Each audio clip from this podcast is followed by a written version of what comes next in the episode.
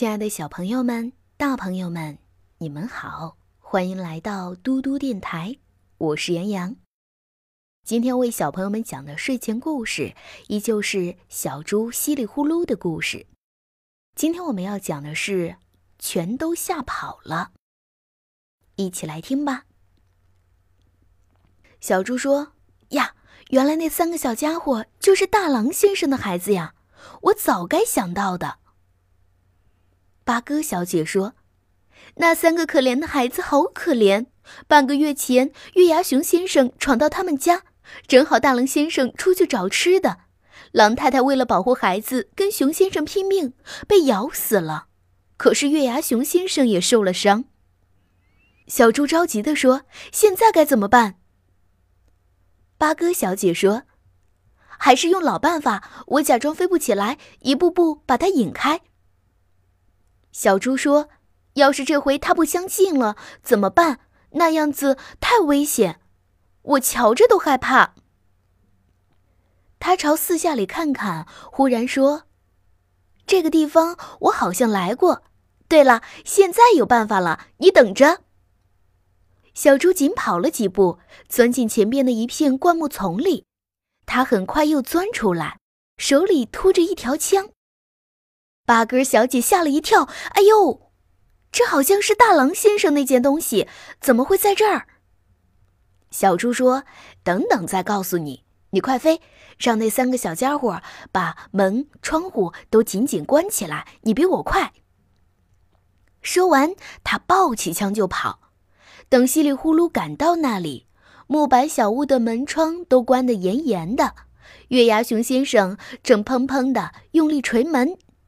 八哥小姐站在小屋的一棵树上，拼命叫：“老熊要吃你们，千万别给他开门！你爸爸马上就回来了。”砰一下，就把老熊的屁股打了一个大洞。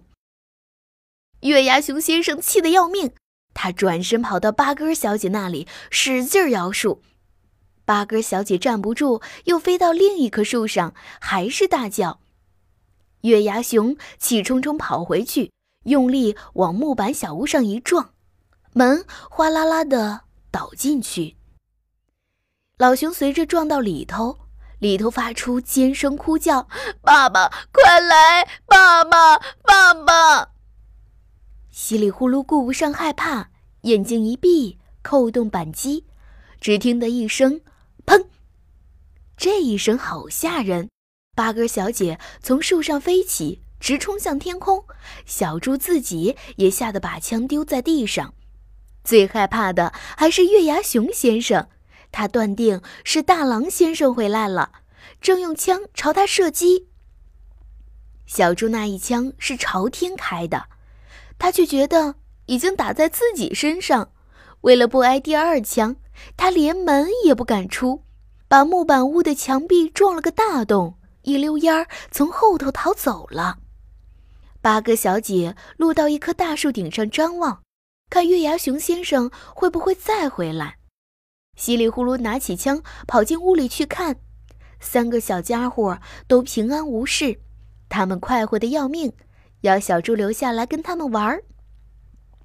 一个小家伙还说：“爸爸说到镇上去，一定给我们带回来好吃的。”你救了我们，我爸准分给你好多好多。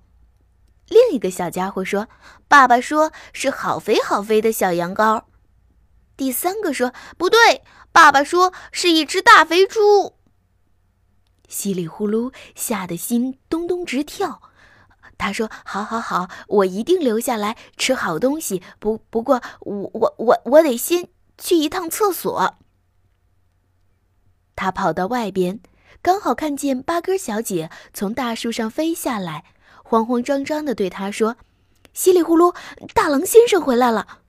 稀里呼噜叫了一声：“我我可不想见他。”八哥小姐飞上天空，给小猪指引回镇的路。小猪稀里呼噜跟随他，在地上拼命跑，比兔子还快，很快就跑回家去了。小朋友们。今天的故事就讲到这里啦，小猪唏哩呼噜终于回家了，那他在家里又会发生怎样有趣的事情呢？我们一起等待明天的故事吧。我是杨洋，明天再见啦，晚安。